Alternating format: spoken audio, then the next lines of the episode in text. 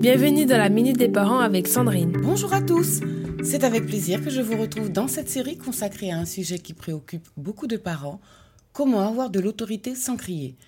Aujourd'hui, penchons-nous sur une question.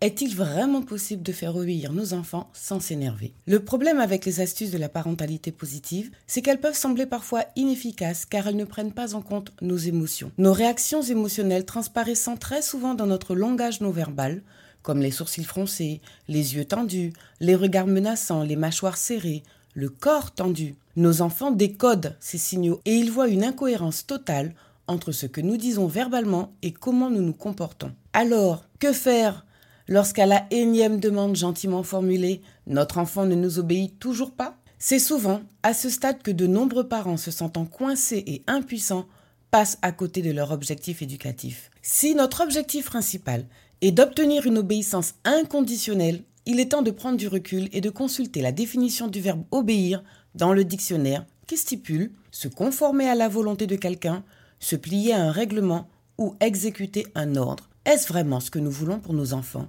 Qu'ils se soumettent toute leur vie à la volonté de quelqu'un et qu'ils exécutent des ordres? Pour échapper à ce schéma, il est essentiel de prendre conscience des conséquences de nos actions.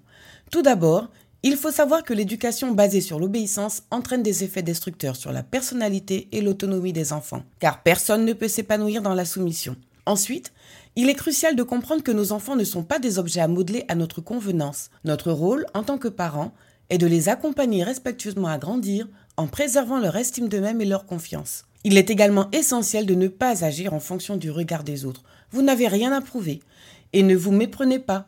Un enfant sage n'est pas forcément synonyme de bonne éducation. Au contraire, une telle posture altère la relation entre le parent et l'enfant. Enfin, il est important de se rappeler que décider pour notre enfant ou le sommet d'arrêter de faire ce qu'il fait, même avec de bonnes intentions, sauf en cas de danger imminent bien évidemment, peut être une forme de violence pour la personne qui subit ses ordres. Et ce mal-être se ressentira par la suite, soit par des retards de développement chez les plus jeunes, soit par des comportements inappropriés chez les plus âgés. Rappelez-vous que les enfants agissent en fonction de ce qu'ils observent dans leur environnement et en prenant exemple. Si nous utilisons des comportements agressifs et autoritaires, il n'est pas étonnant qu'ils essaient de s'imposer à leur tour et de reproduire ces attitudes en devenant de vrais petits tyrans. En tant que modèle, nos enfants imitent nos attitudes, d'où l'importance de prêcher par l'exemple pour éviter d'éveiller chez eux des réactions agressives ou tyranniques. Voilà, très chers parents, notre chronique touche à sa fin. Je vous retrouve demain pour un nouvel épisode.